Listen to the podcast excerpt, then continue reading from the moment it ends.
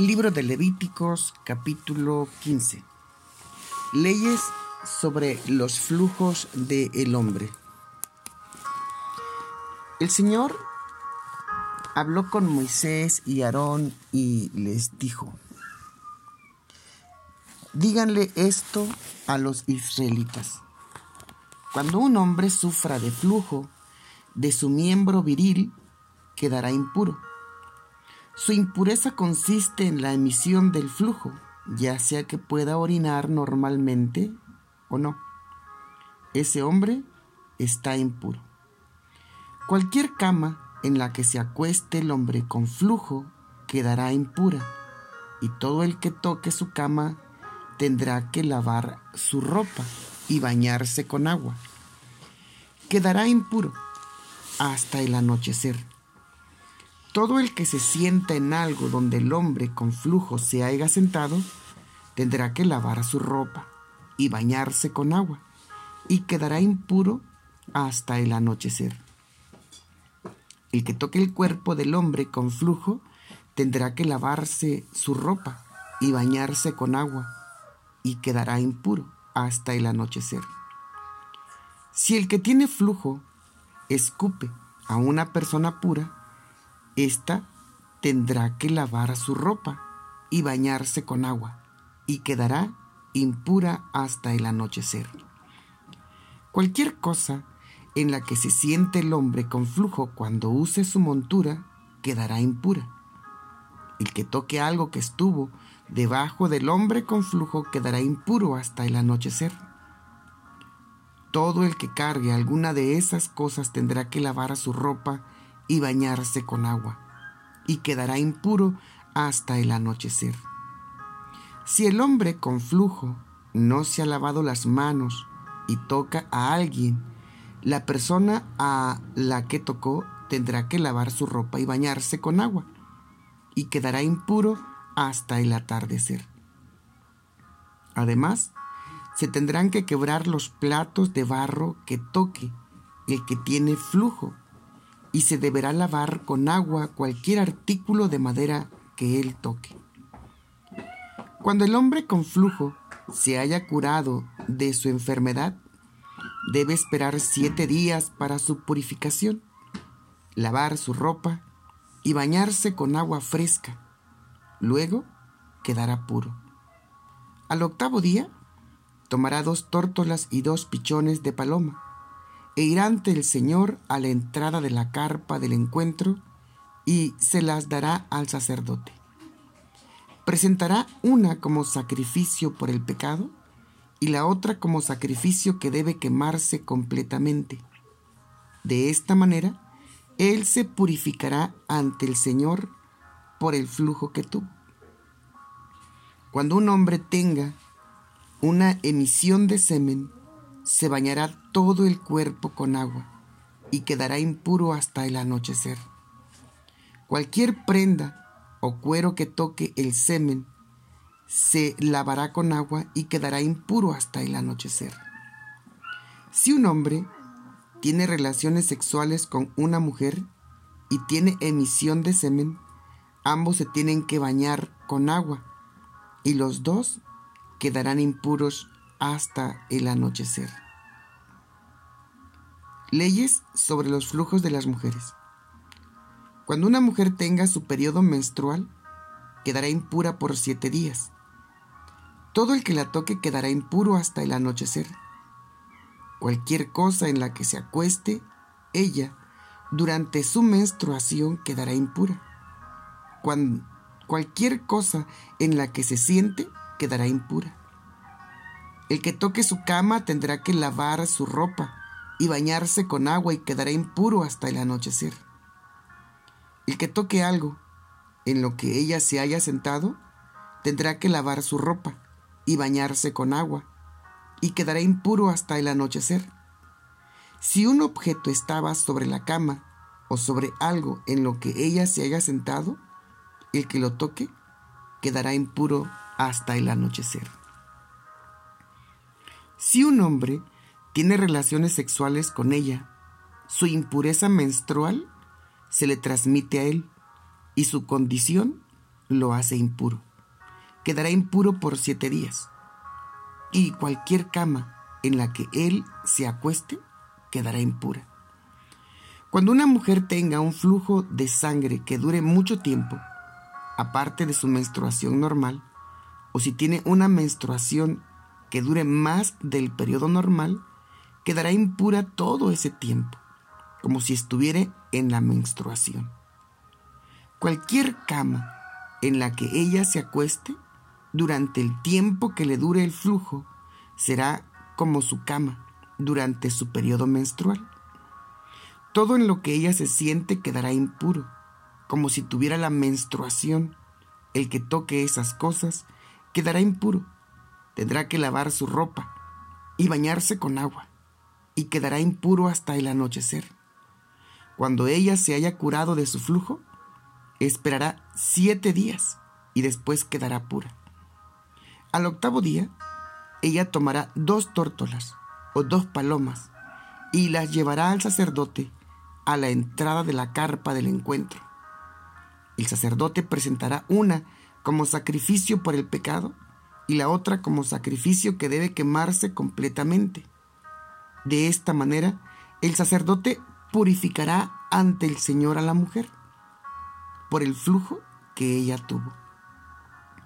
Ustedes deben mantener separados de su propia impureza a los israelitas. Así ellos no morirán por contaminar mi carpa sagrada que está entre ellos. Esas son las leyes para los que tienen flujo y para los que tienen emisión de semen y que debido a esto quedan impuros. También son las leyes para la mujer durante su menstruación y para el que sufre de flujo anormal, sea hombre o mujer, así como las leyes para el hombre que duerma con una mujer impura. Bueno, termina el capítulo 15 y juntamente con ello las leyes que tienen que ver con las cosas que son inmundas y las cosas que son permitidas. Dice un comentarista en su comentario bíblico acerca del libro de Levíticos. Pensemos, vivimos una época en la que la promiscuidad, el amor libre, la pornografía y el sexo fuera del matrimonio se practican indiscriminadamente. Dios creó el sexo para usarse limpiamente y de acuerdo a su plan. La falta de cuidado en la práctica e higiene sexuales ha provocado que proliferen muchos males como el SIDA. El creyente debe ser muy cuidadoso de practicar el sexo seguro de acuerdo al plan de Dios y con limpieza. Asimismo, debemos enseñar a nuestros hijos y vivir de acuerdo con una educación sexual que exalte la higiene personal limpieza espiritual y pureza del matrimonio. El propósito de estos mandamientos tocante a los fluidos sexuales era estar limpio y apto para acercarse a Dios a través del tabernáculo y procurar la pureza e higiene del cuerpo. Todas las indicaciones del Señor señalan progresivamente a la necesidad de alcanzar la pureza física y espiritual que permita a las personas que las cumplan participar sin restricción alguna en el culto de, de Dios.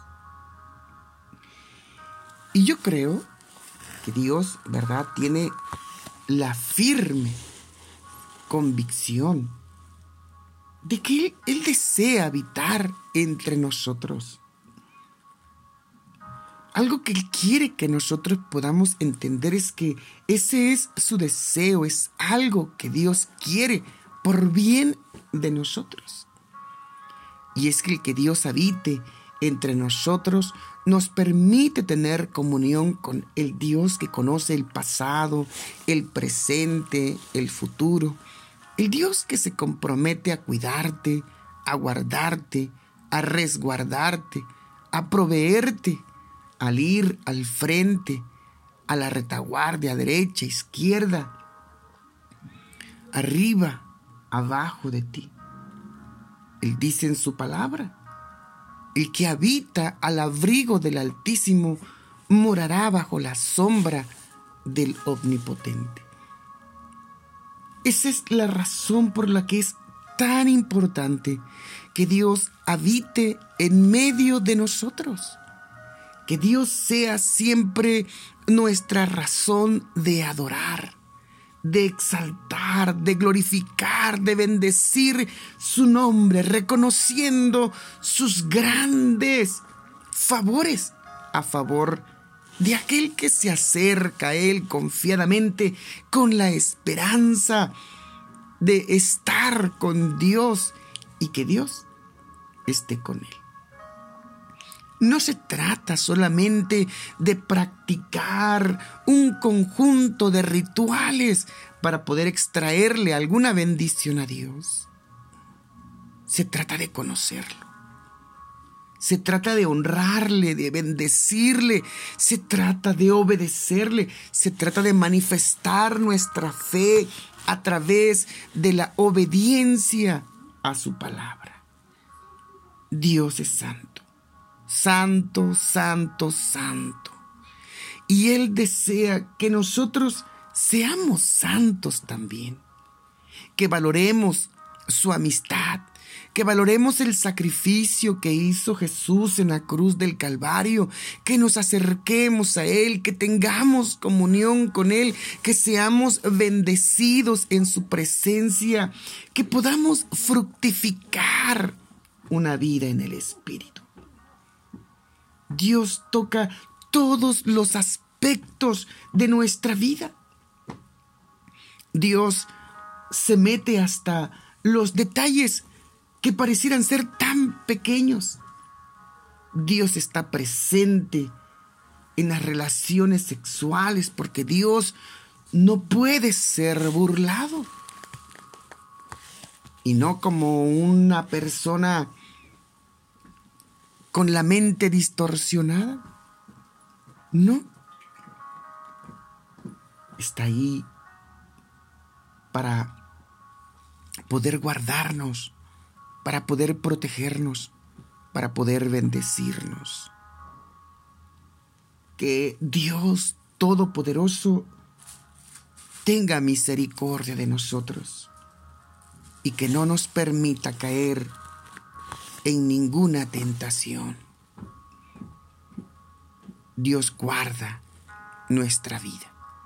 Pero como dice aquel canto infantil, cuidado mis ojitos al mirar Cuidado mis manitas al tocar.